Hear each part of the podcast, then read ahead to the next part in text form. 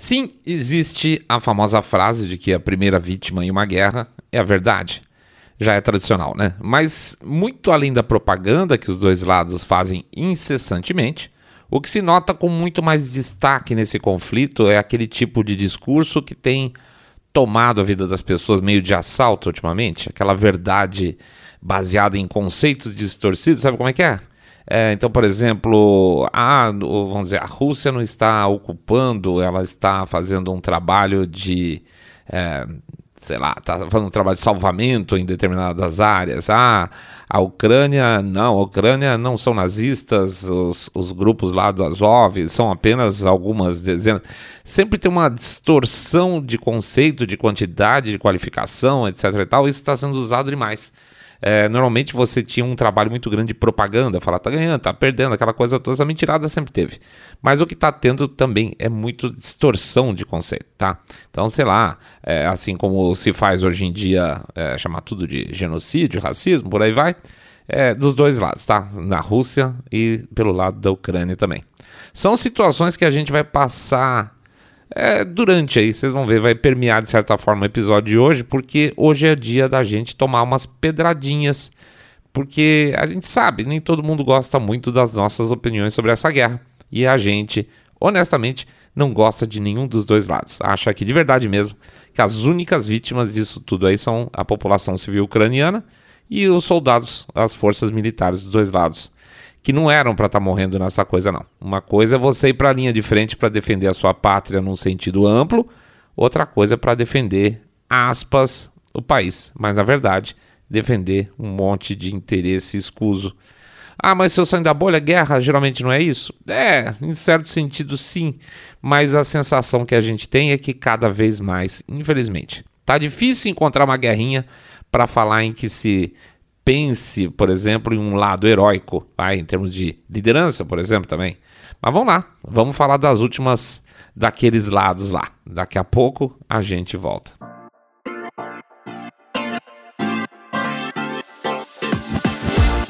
Saindo da bolha. Menos notícia, mais informação para você. Rússia versus Ucrânia Guerra de Mentiras.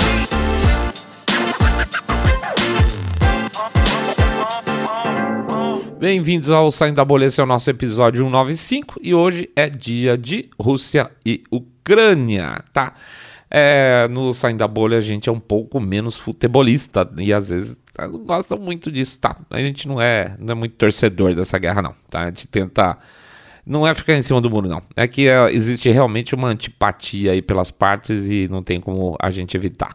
Mas antes de mais nada, vamos fazer o nosso jabá aqui, então. É, pedir para vocês entrarem lá no nosso site www.saindabolha.com.br e clicar no botão follow ou seguir a gente no Spotify e demais plataformas de podcast.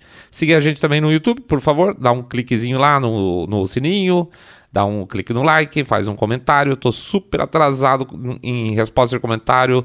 Mr. Way também não entrou para fazer comentário essa semana. Rogerão, ninguém entrou para fazer um comentário. Vexame completo, peço mil desculpas, peço mesmo. O que mais? A gente pede também para dar um share se vocês gostarem do episódio e fazer o famoso boca a boca sarado conversando aí com seus amigos, pedindo para considerar conhecer o nosso podcast, o Saindo da Bolha, que é um podcast cabeça direita limpinho, supimpa e que detesta, abomina o politicamente correto.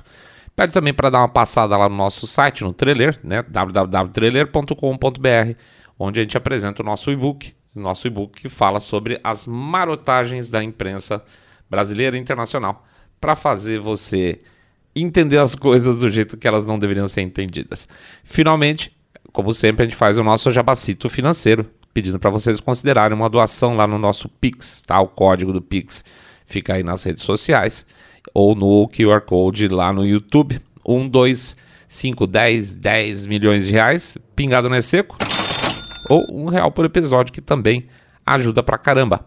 E também temos o nosso Apoia-se, onde vocês podem fazer lá uma inscrição, vem um, um, com uma doação mensal já programada em cartão, tá? É, o endereço lá do Apoia-se é apoia.se barra saindo da bolha. apoia.se barra saindo da bolha. Tudo vendido, tudo falado. Vamos pra frente, hoje o programa tá cumprido. Vida que segue. puxando o novelo.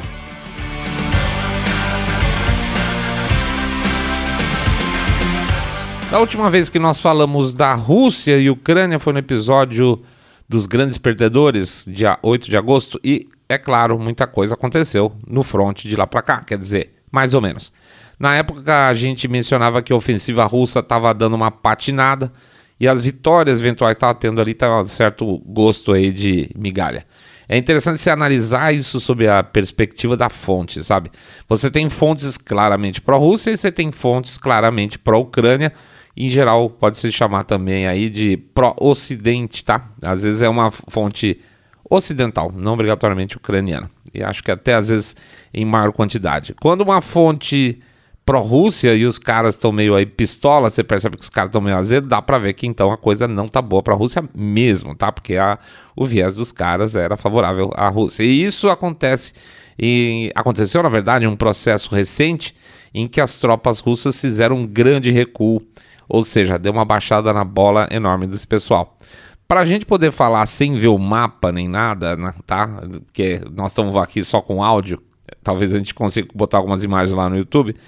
É, vou pedir para vocês imaginarem o seguinte: imagina a Ucrânia é, como um formato assim, como se fosse um mostrador de relógio, tá?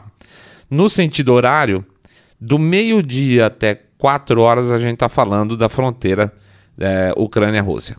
Das 4 às 7 é a costa deles no Mar Negro, tá? Então, sendo assim, por exemplo, ali a Crimeia, onde é uma, hoje é um território russo, seria às 6 horas, tá? Tá bem na parte de baixo ali da Ucrânia. Então, vamos eventualmente usar esse relógio aí para nos, nos, situar. Acho que vai ajudar para quando a gente estiver falando de algumas movimentações que andaram tendo por lá. Vamos ver se ajuda mesmo. Vocês avisam a gente. Então vamos lá, as províncias, por exemplo, que aspas declararam independência, já explico porque aspas seriam quais, que é o começo de tudo, Luhansk e Donetsk, tá? Elas ficariam, por exemplo, às três da tarde.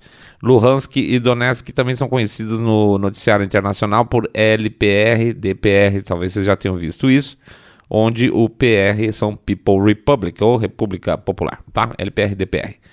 Muito bem. Quando a gente falou, perdão, quando a gente parou de falar do assunto, a Rússia então estava patinando na ofensiva, né? Então, o que, que aconteceu logo depois? Contraofensiva ucraniana?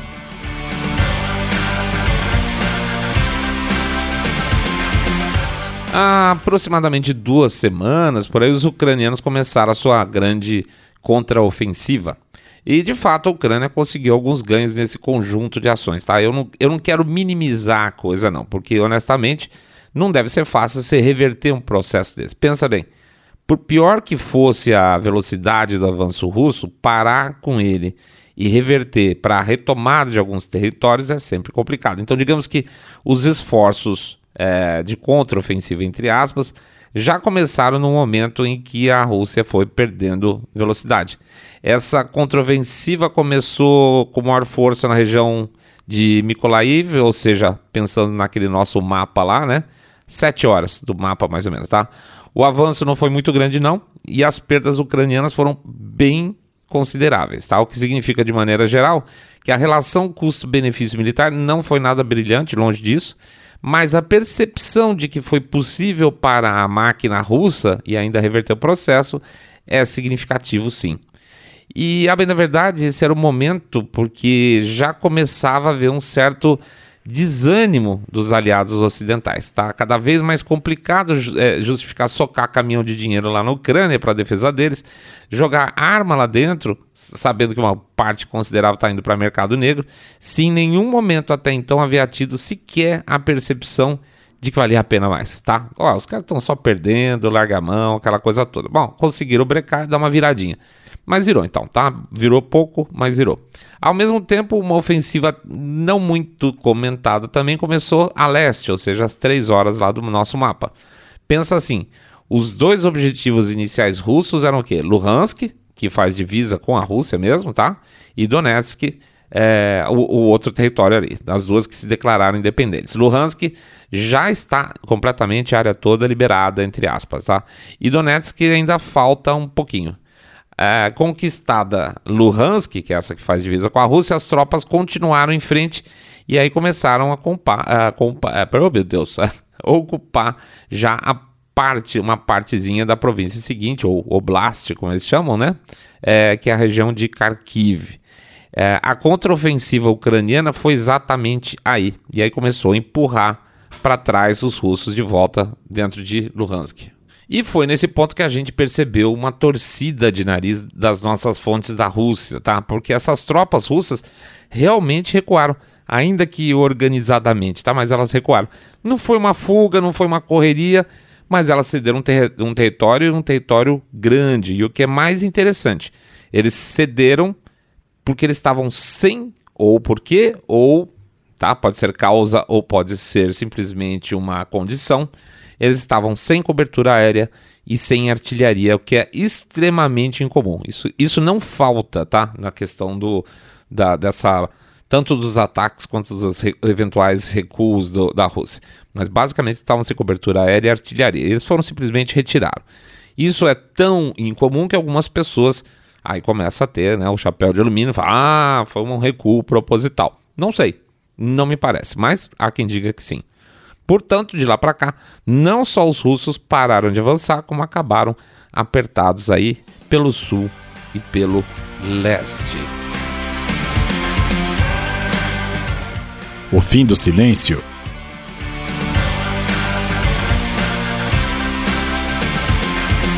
Bom, nesse intervalo com o início da contraofensiva ucraniana, claro, os trompetes da vitória começaram a soar. Ah, a Rússia já perdeu, aquela coisa toda. E deixa então eu opinar aqui, tá? Não é fato, é opinar. A única maneira da Ucrânia ganhar esse troço é se houver uma guerra generalizada envolvendo a OTAN e ponto final, tá? Ou Putin falar, ah, não quero mais. A Rússia ainda está com muita gordura, mas ainda assim a turma do futebolzinho começou a, a comemorar como se fosse início de uma goleada. Eu, eu não sei como é que podem acreditar nisso ou se é só vontade, mas não tem condição, não, não vai rolar goleada, gente. Nessa configuração de guerra atual, não acontece. Ou é uma guerra generalizada, ou o Putin puxa o carro. E se ele puxar o carro, ele cai. E ele não quer cair, evidentemente. Eis então que ontem ele foi a público falar para o seu público interno, claro, mandar recado para o público externo. Né? Essas coisas, ninguém é bobo de achar que ele estava falando só para o público dele lá. Em primeiro lugar, então, o que ele fez? Convocou os tais dos 300 mil novos homens, pessoas com algum treinamento militar e algumas especializadas, são, especialidades. Eles são reservistas, tá? Não são parte do corpo ativo da força e nem simplesmente ele está catando é, pessoas de idade militar com rede de borboleta e mandando para frente de batalha, como está acontecendo na Ucrânia. Ah, mas se eu sair da bolha, vê uma turma fugindo. Sim, é, exatamente.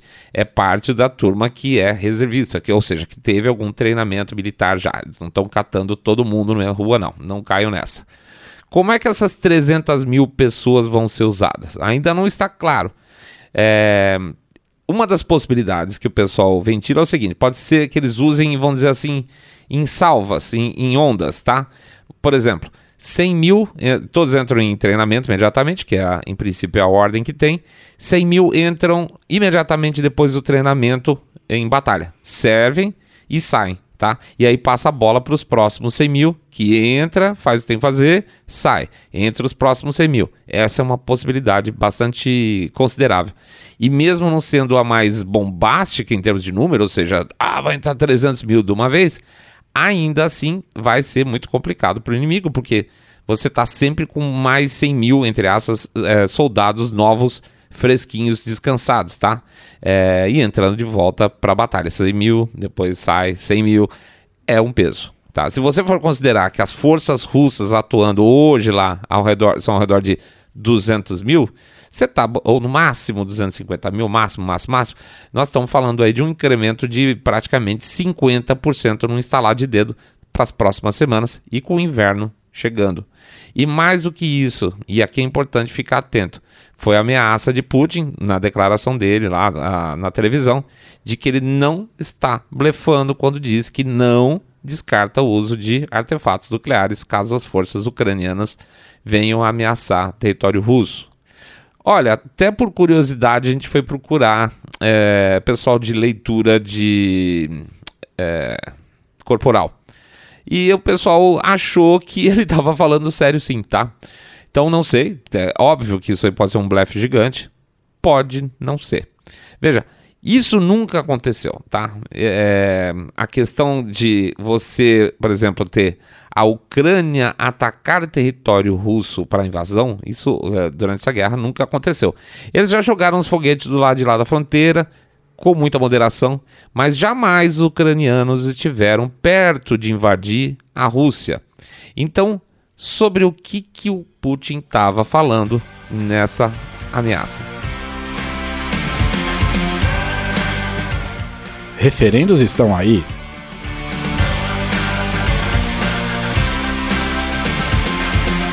Pois é, vamos puxar de novo a história para trás rapidinho, tá?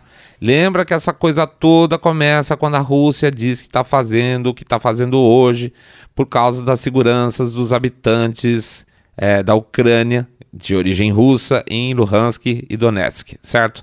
E que após a declaração de independência desses dois territórios, que ao serem atacados pelo exército da Ucrânia, é, eles teriam atacado países independentes, né? Que só foram reconhecidos pela Rússia, Síria e Coreia do Norte, e que por isso eles foram lá, os russos foram defender os amiguinhos. Pois bem, agora chegou a hora mais surpreendente, ó, oh, que surpresa, que esses dois, aspas, países independentes estão fazendo agora, hoje, por sinal, a gente estava, quando gente escreveu ainda não estava, é, fazendo um referendo para abrir mão dessa independência e passar a fazer parte da boa e velha Rússia. E nós estamos aqui falando disso ocorrendo aí agora, né? Era, era ontem, hoje, eu acho que os, os quatro, uh, os dois, Luhansk e Donetsk, foi hoje sexta ou sexta e sábado. São duas regiões que já se separaram, teoricamente, e que vão votar, se o referendo disser que sim, vão votar para ir para a Rússia. Muito bem, só que tem outro negócio. Além de Luhansk e Donetsk, também tem duas outras províncias, que é a Zaporizhia e Kherson, que também vão fazer referendos aí nesses dias e vão votar duas coisas ao mesmo tempo. Eles vão votar para se separar da Ucrânia e ao mesmo tempo integrar a Rússia, tá? Ah, lá em cima, Luhansk e Donetsk, essa coisa da separação já está resolvida. Kherson e Zaporizhia vão votar para as duas coisas ao mesmo tempo. Então, no nosso mapa mental, a Rússia estaria pegando todas as fronteiras ucranianas da a hora lá do nosso relógio de 3 até praticamente 7 horas, tá? Ou seja, pega toda a lapa debaixo da, da Ucrânia. Lembra que lá no nosso primeiro programa a gente falava que a gente não acreditava que a Rússia queria invadir a Ucrânia. O pessoal, oh, eles vão invadir a Ucrânia. Não vão. Mas farejava algum outro tipo de coisa. Por exemplo, é, retomar a antiga Novorússia. Pois é, se realmente essas quatro províncias passarem a fazer parte da Rússia, Basicamente, a coisa está bem a caminho de ser completada nesse sentido. E isso também quer dizer que a fome territorial do Putin não vai acabar agora. Tá? A imagem que a gente vai botar, talvez na capa ou aqui também no YouTube, mostra uma comparação da, do que é a tal da Novorússia e do avanço militar russo. Bom, a gente falou no bloco anterior sobre a menção que o Putin fez de uso de armas nucleares, né? E no caso da integridade territorial russa estivesse sob risco, certo? Pois bem.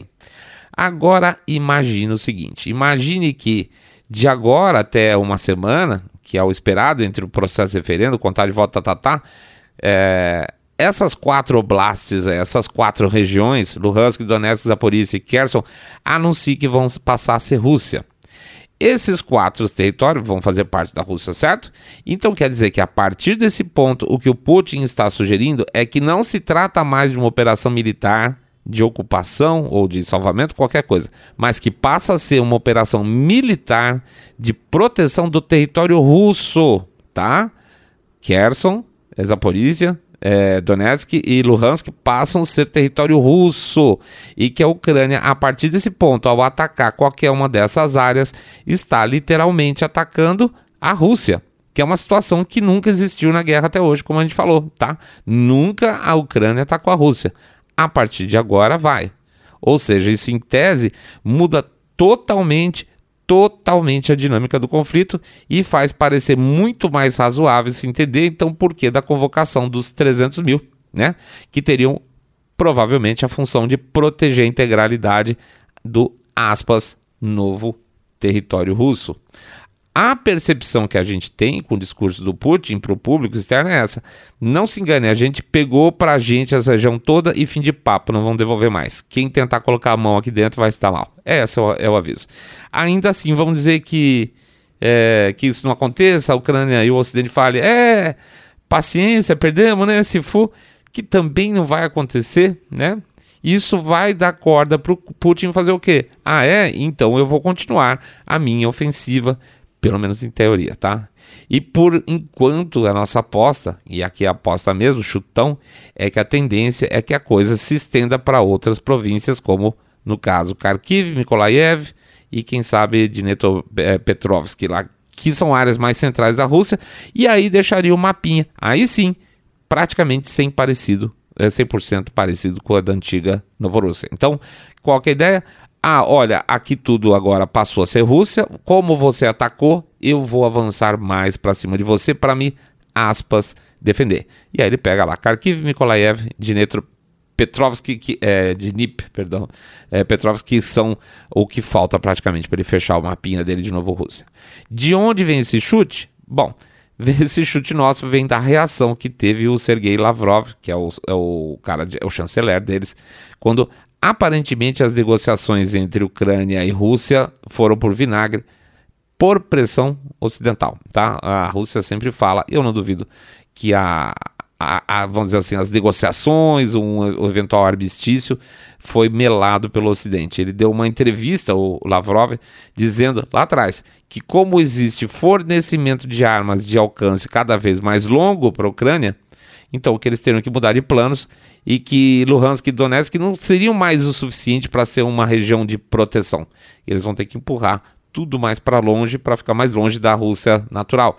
Que, portanto, eles teriam que considerar outros lugares, como, por exemplo, Zaporizhia e Kherson, que já estão sendo anexados agora. Tá? Ninguém levou muito a sério na época, pelo menos não publicamente, né?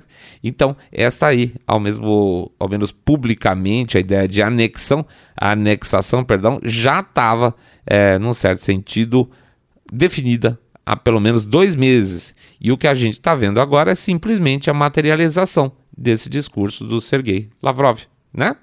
Não tem surpresa. Só lembrando, se isso for em frente, a Ucrânia perde 20%, só agora, né, com esses quatro territórios, perde 20% do seu território, 20% da sua, da sua população, e só os Donetsk aí representa 16% do PIB do país. Então os quatro juntos aí devem estar em torno de 25 a 30%. E não me parece que é aquele tipo de coisa que o outro lado, no caso a Ucrânia, vai aceitar. Muito fácil, né? Mas é como disse o Garrincha, agora tem que ver se eles combinam essa vitória com o inimigo. Canais abertos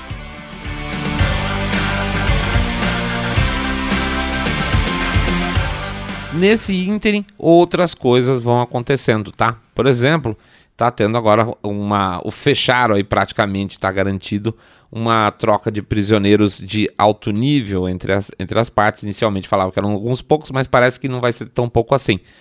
Quem teria feito essa mediação entre as partes seria o príncipe da, a, da Arábia Saudita, lá, o Mohammed bin Salman, né? O MBA, MBA não, como é que eles falam? MBS, isso, obrigado, Mr. Ray é, teria feito essa, esse meio campo aí seria a Arábia Saudita via príncipe que teria conversado com o Putin. E isso mostra uma coisa meio complicada também, porque assim, é, Arábia Saudita e, e é, Rússia nunca foram exatamente amiguinhos, tá? Para mim, pelo menos para mim, mostra uma, mais um item da fraqueza da política externa americana, tá? O, o, a Arábia Saudita sempre foi um, um miguxo tudo bem, não muito fiel, mas um miguxo dos Estados Unidos. E agora eles estão ali de amores e romances, a Arábia Saudita e a Rússia, o que é muito ruim. É, é um processo natural, né? A partir do momento que os americanos acabam dando mais importância para o Irã, eles acabam perdendo a Arábia Saudita e Israel, né? Então, tá tendo essa troca de prisioneiros. Da parte dos ucranianos, eles vão receber de presente alguns líderes lá do, do batalhão Azov, lá dos neonazis que eles têm, que eles juram que não tem, mas que esses caras, exatamente por serem lideranças militares, o acordo seria que eles vão para a Turquia e ficam presos lá. Tá? Eles vão ficar presos na Turquia até o final da guerra e depois são liberados de volta para a Ucrânia. Esses caras teriam sido presos naquela época daquele cerco lá em Mariupol. É, que mais que eles vão mandar também? Vão mandar mercenários ou mercenários, na verdade, soldados do, dos Estados Unidos, do Reino Unido, da Suécia que estavam combatendo lá dentro da Ucrânia contra os russos e que, em princípio, pela legislação russa, diz-se que eles deveriam ser é, receber pena de morte, seriam fuzilados porque estão como mercenário, mercenário não tem mesmo, os mesmos direitos do soldado inimigo.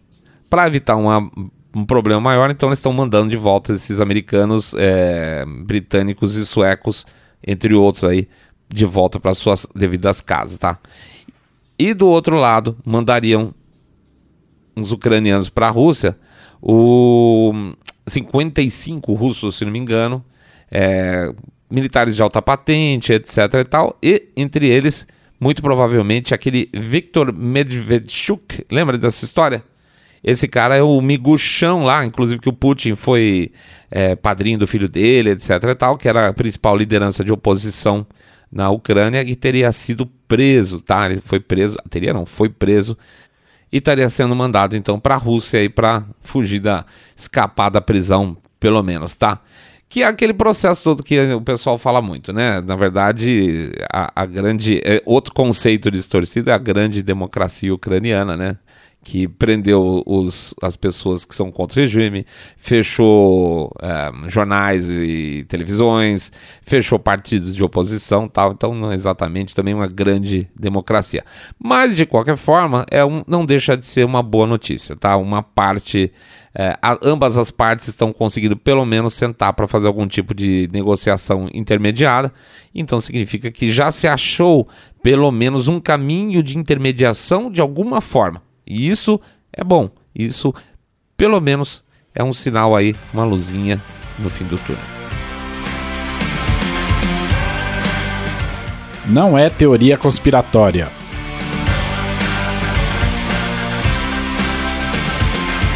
Quando a gente estava fechando alguns dados e terminando praticamente a estrutura desse episódio, apareceu um material muito legal.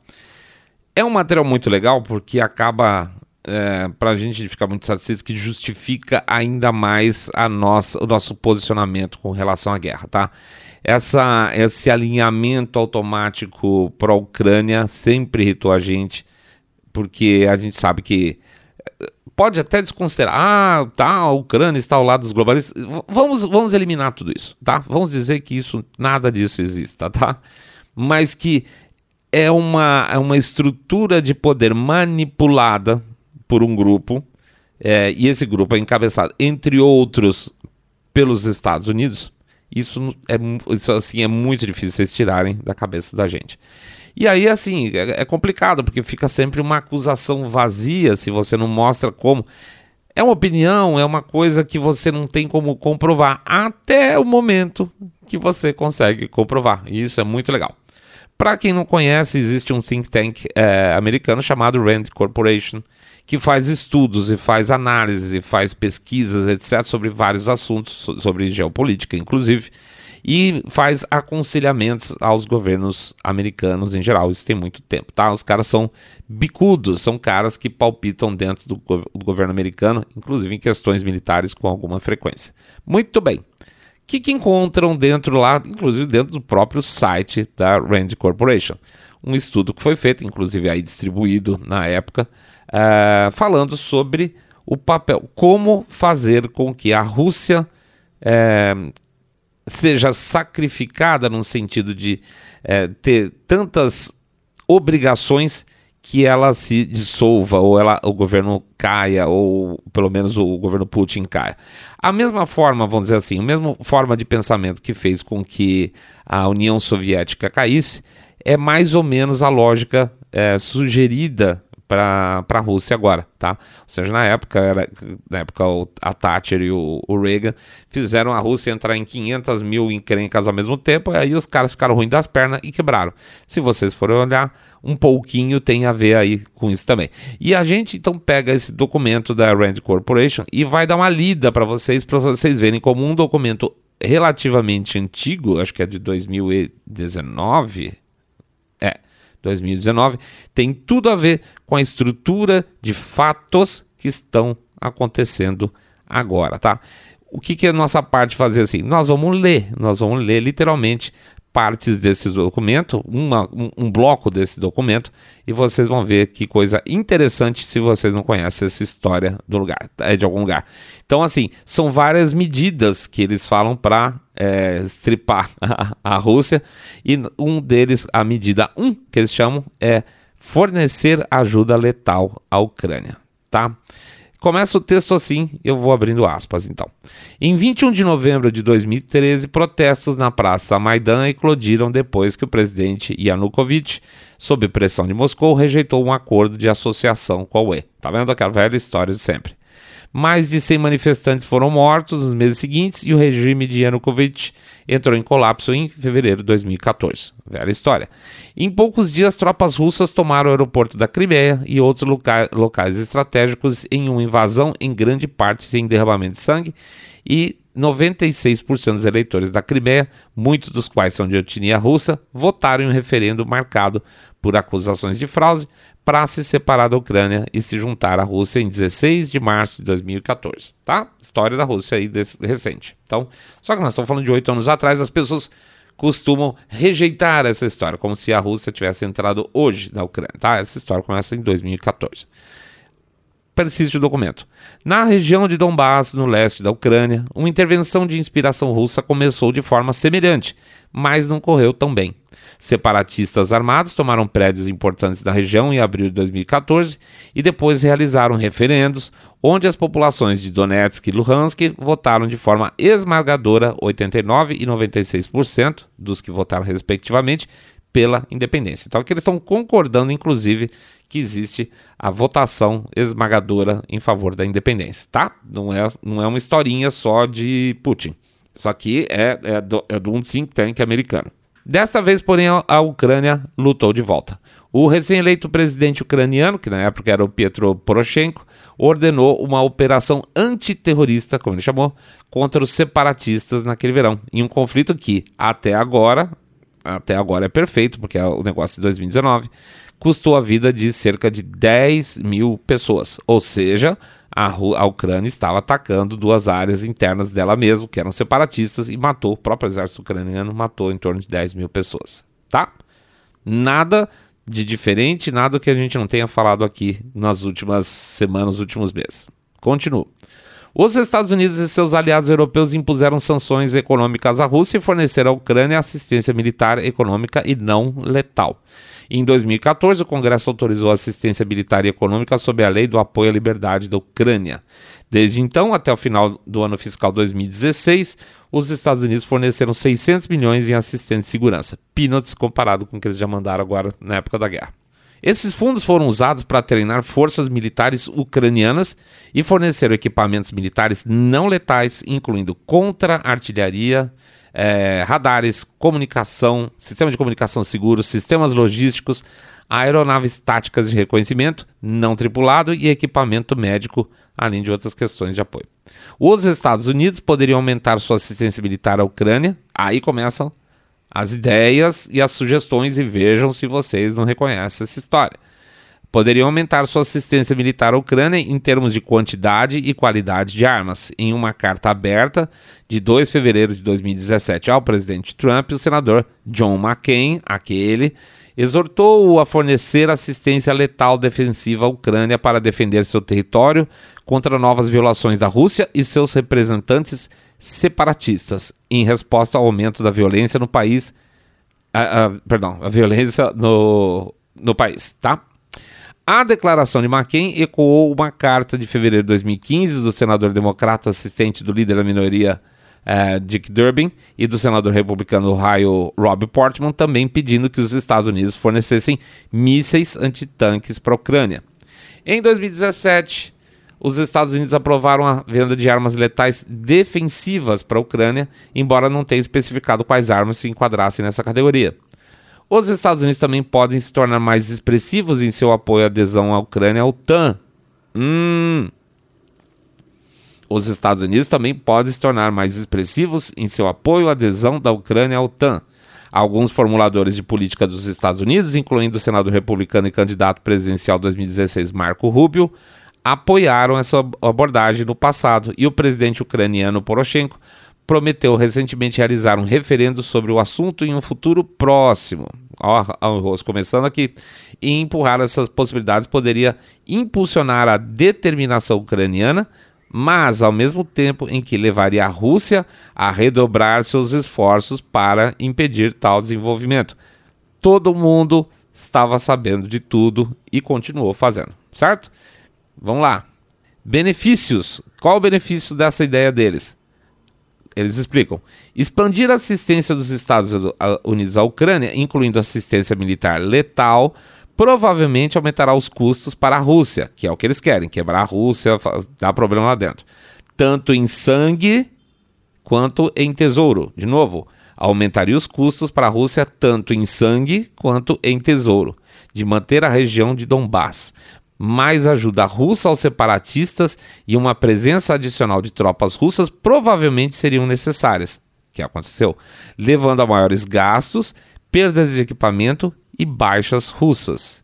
Esse último, baixas russas, pode se tornar bastante controverso em casa, na Rússia, como aconteceu quando os soviéticos invadiram o Afeganistão.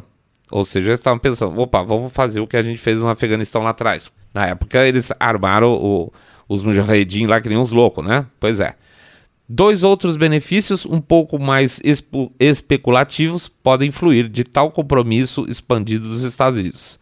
Países em outros lugares que buscam a segurança dos Estados Unidos podem se sentir encorajados, tá? Ou seja, ah, os Estados Unidos ajudam quando preciso. Alguns desses estados podem encontrar novas razões para evitar o desenvolvimento de suas próprias armas nucleares. Ah, a gente pode contar com os Estados Unidos. No memorando de Budapeste de dezembro de, de 94, os Estados Unidos, o Reino Unido e a Rússia forneceram à recém-soberana Ucrânia aspas, garantias de segurança em troca de a Ucrânia desistir de seu arsenal nuclear de 4 mil ogivas. Lembra disso, né? Que eles abriram mão desse negócio. Essas garantias podem aumentar a credibilidade das garantias de segurança formais e informais que os Estados Unidos forneceram a outros parceiros em todo o mundo e podem reduzir sua necessidade percebida de seus próprios dissuasores nucleares. Então, essa turma, ah, eu vou acreditar nos Estados Unidos, eu não preciso mais bomba. E isso pode ser bom, tá? Mais ou menos essa é a ideia. Esses benefícios, no entanto, só se acumulariam se a assistência adicional dos Estados Unidos realmente permitisse que a Ucrânia prevalecesse em seu conflito com a Rússia. Tá? Além disso, alguns estudiosos duvidam se é, dobrar o apoio à Ucrânia importaria muito em relação à não proliferação nuclear global, com base no argumento de que decisões dos países de desenvolver armas nucleares geralmente são muito localizadas e específicas do contexto. Então, em outras palavras, o que eles estão dizendo é ah, pode ser que as pessoas se sintam seguras porque os Estados Unidos é, vai proteger. Por outro, o pessoal acha que as, as decisões de ter ou não arma nuclear são muito locais, regionais. Aí eles entram com um capítulo dentro dessa ideia de ajudar a Rússia que chama-se riscos, ou seja, os riscos eram conhecidos. Um aumento, isso estava acontecendo, né, gente? Eles estavam socando arma lá, dando arma para a Ucrânia para brigar com a Rússia, fazendo a, a, a, região ali de Donbass lá como se fosse a proxy deles, né? Então vamos ver o que, que o que, que, aconteceria se talvez, se eles dessem essa arma e usassem lá a região de Donbass pra, como proxy? Vamos ler. Riscos. Um aumento na assistência de segurança dos Estados Unidos à Ucrânia é, provavelmente levaria a um aumento proporcional tanto na ajuda russa ao separatista, é, separatistas quanto às forças militares russas da Ucrânia, sustentando assim o conflito em um nível de intensidade um pouco mais alto. Ou seja, óbvio, se eles meterem arma lá dentro, a Rússia também vai meter arma lá dentro, vai aumentar a intensidade do conflito.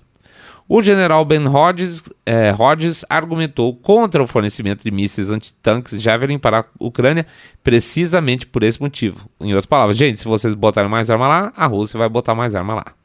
Alternativamente, a Rússia poderia contra-escalar, comprometendo mais tropas e empurrando-a mais para dentro da Ucrânia. Vá lá. A Rússia pode até antecipar a ação dos Estados Unidos, aumentando antes que qualquer ajuda adicional dos Estados Unidos chegue. Pois é. Tal escalada pode estender a Rússia.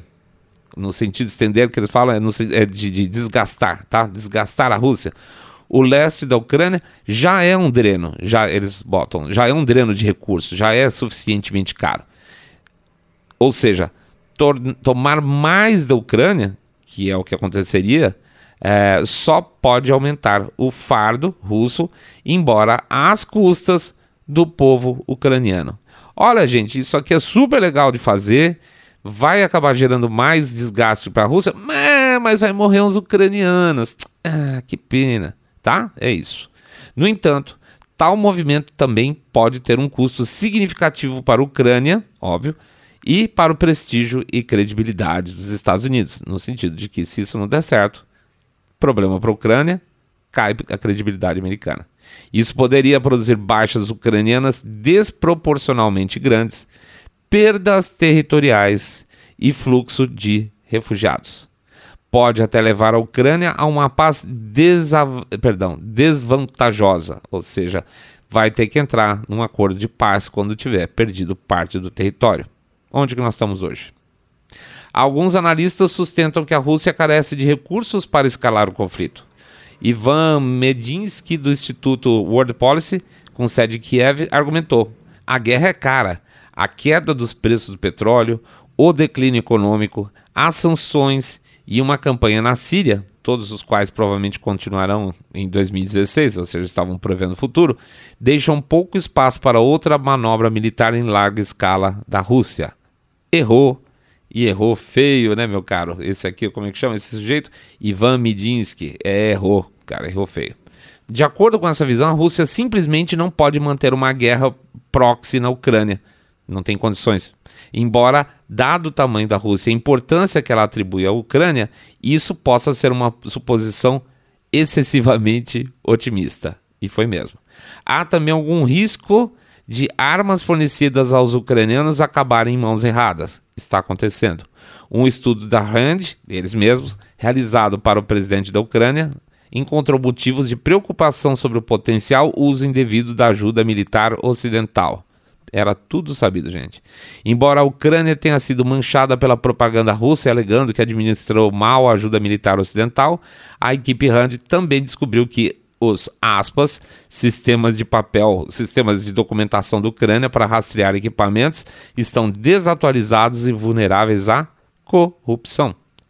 Na ausência de reformas na indústria de defesa da Ucrânia, o equipamento militar ocidental pode sofrer engenharia reversa e entrar no mercado internacional em competição com fornecedores dos Estados Unidos, que poderiam fornecer equipamentos ou suprimentos gratuitos e deixar os Estados Unidos e outros funcionários preocupados com o fato de a Ucrânia não ser confiável com sistemas de alta tecnologia. Por outro lado, a Ucrânia é certamente um parceiro mais capaz e confiável de que outros que os Estados Unidos já forneceram equipamentos letais anteriormente, como por exemplo os, os mujahidin afegãos, é, antirrussos na década de 80. Pode-se imaginar um esforço não reconhecido dos Estados Unidos para fornecer à Ucrânia armas de origem não americana, tá? Ou seja, ah, faz um esquema, manda umas armas que não sejam nossas mas esses esforços provavelmente não permaneceriam em segredo por muito tempo, sem dúvida, porque já aconteceu antes e vazou. Além disso, a Ucrânia provavelmente pode adquirir essas armas no mercado aberto. É verdade, se quisesse, conseguiria. Por fim, se os Estados Unidos aumentassem a ajuda à Ucrânia contra o Conselho, contra o conselho de seus principais aliados europeus, ou seja, os europeus não queriam isso, e isso poderia pôr em risco o apoio europeu ao regime de sanções à Rússia, que depende, atenção, gente, que depende mais da adesão europeia do que da adesão americana. Ou seja, para que isso tudo acontecesse, seriam necessárias sanções, vá lá, mas essas sanções são mais importantes vindas da Europa. O desgaste principal viria da Europa, sempre se soube. Enquanto os membros da OTAN localizados perto da Rússia, como Polônia, geralmente adotam uma abordagem mais agressiva em relação à Ucrânia, a maioria dos governos da Europa Ocidental permanece cautelosa. De acordo com uma pesquisa do Pew Research de 2015, nesse caso, 59% dos franceses, 80, perdão, 65% dos italianos, 66% dos espanhóis, 77% dos alemães se opõem ao envio de armas para a Ucrânia. Contra tudo, contra a opinião pública, etc., mas foi mantido. O comandante supremo aliado da OTAN, general Philips Bridlov, viu o governo alemão como um dos principais obstáculos para aumentar a ajuda à Ucrânia. E de fato, lá no começo, vocês foram lembrar, os caras estavam mandando capacete, é, travesseirinho tal, não estava colando legal. Curiosamente, a mesma pesquisa de 2015 mostrou níveis é, um pouco mais altos de apoio europeu à adesão da Ucrânia à OTAN. Essa sugestão teve o apoio da maioria no Reino Unido, Europa, é, perdão, Polônia, França e Espanha. No entanto, 57% dos alemães se opuseram à medida e a OTAN opera por consenso, o que significa que qualquer proposta para admitir a Ucrânia na aliança seria preciso obter apoio unânime. Uma defesa mais veemente dos Estados Unidos à adesão da OTAN, ou seja, quem está forçando a entrada da Ucrânia na OTAN são os americanos, provavelmente fortaleceria tanto o moral ucraniano quanto a determinação russa de impedir que tal desenvolvimento ocorresse, talvez entendendo ainda mais o compromisso e os custos, é, estendendo, perdão, mais os compromissos e os custos da Rússia. Tal movimento também geraria oposição dentro da OTAN, prejudicando que de outra forma tem sido uma frente bastante unida em oposição à agressão russa. Ou seja, gente, tudo que eu estou lendo aqui que estavam falando que talvez acontecesse, aconteceu, tá? É, é, é uma preparação que acontece muito antes do começo, efetivamente, dessa aspas invasão russa. E aí ele vai para no fechamento aqui, ele faz duas coisas. Primeiro ele diz qual a probabilidade de sucesso disso. Olha, vamos lá. O leste da Ucrânia já é um dreno significativo de recursos russos, agravados pelas sanções ocidentais que o acompanham. Aumentar a ajuda militar dos Estados Unidos certamente aumentaria os custos russos, mas isso também poderia aumentar a perda de vidas e territórios ucranianos ou resultar em um acordo de paz desvantajoso. Olha, a gente pode fazer isso, mas vai morrer ucraniano pra caramba. Tô nem aí. É isso que foi decidido. Isso geralmente seria visto como um sério revés para a política dos Estados Unidos. Bem-vindo. Conclusão desse relatório, desse trecho desse relatório. A opção de expandir a ajuda militar dos Estados Unidos à Ucrânia deve ser avaliada principalmente se isso poderia ajudar a acabar com o conflito de Donbass em termos aceitáveis, em vez de simplesmente pelos custos que impõe a Moscou. E impulsionar a ajuda dos Estados Unidos como parte de uma estratégia diplomática mais ampla para avançar em um acordo pode fazer sentido, mas calibrar o nível de assistência para produzir o efeito desejado, evitando-se uma contraescalada prejudicial, seria um desafio. Tá? Na verdade, um desafio que eles falharam. É isso, gente. É, é, a gente. A gente quer deixar o nosso chapéu de alumínio em casa, a gente quer, sei lá, jogar, sei lá, Candy Crush, não pensar na vida, a gente quer, sei lá, ver Netflix. Mas não tem jeito, né? Se você para para pensar, essas coisas não são imediatas. E a gente fica um pouco chateado de alguns comentaristas aí analisarem essa guerra sob a perspectiva de que a Rússia acabou de invadir a Ucrânia. Isso é, na boa, gente, isso é muito pequeno. Isso realmente é muito pequeno. Não só foi uma, uma invasão que já estava acontecendo lentamente nos últimos anos, como foi resultado de uma estratégia, está aqui apresentado, por exemplo, pelo Rand Corporation para o governo americano, como uma forma de desgastar a Rússia, enfraquecer o governo e ter, eventualmente, um governo mais amigo lá na frente. Não sei se vocês se lembram, quando o Biden fez uma, logo no início da guerra, fez uma viagem para a Europa, ele mordeu a língua e falou que essa era um movimento o quê? Para a troca de governo na Rússia. Depois a, a Casa Branca desmentiu. Não, não, não foi isso que ele quis dizer. Não é uma guerra para troca de governo. Sempre foi, tá? Sempre foi. Quem não acredita, sinto muito. Ah, tem até documento aí é, apresentado para o governo americano agora. Tá bom? É isso aí então, vamos lá rapidinho. É, pedir para vocês entrarem no nosso site www.saindabolha.com.br clicar no botão follow ou seguir a gente no Spotify e demais plataformas de podcast. Seguir a gente também, por favor, no YouTube. Isso. Dá o cliquezinho lá, like, comentário, aquela coisa toda que ajuda nas estatísticas. Fazer o boca a boca sarado. Contando que vocês estão acompanhando o podcast Cabeça Direita Limpinho Supimpa, que detesta abomínio politicamente correto. Dá um share no episódio, porque eles vão esconder a gente como sempre. É, e finalmente fazer o nosso jabacito financeiro, pedindo uma contribuição generosa aí de vocês, generosa, para a gente, 1, 2, 5, 10, 10 milhões de reais é generoso qualquer uma delas, tá? Ou um real por episódio. Um real por episódio é generoso e ajuda pra caramba, tá bom? É isso aí, o programa ficou um pouco mais compridinho, peço desculpa para vocês, mas era muito importante dar uma passada disso, porque não só de alguma forma solidifica nossa opinião sobre esse conflito, como também acho que, que era importante vocês conhecerem um pouco mais da história e das bastidores, vai, dos bastidores de onde ele vem, vem se formando nos últimos anos. Beleza? Sexta-feira, bom fim de semana para todo mundo. Descansem, fiquem com a família, com os amigos, brinquem com os cachorrinhos, gatinhos, aquela coisa toda. Fiquem todos em paz, fiquem todos muito, muito, mas super, super bem. Saindo da bolha.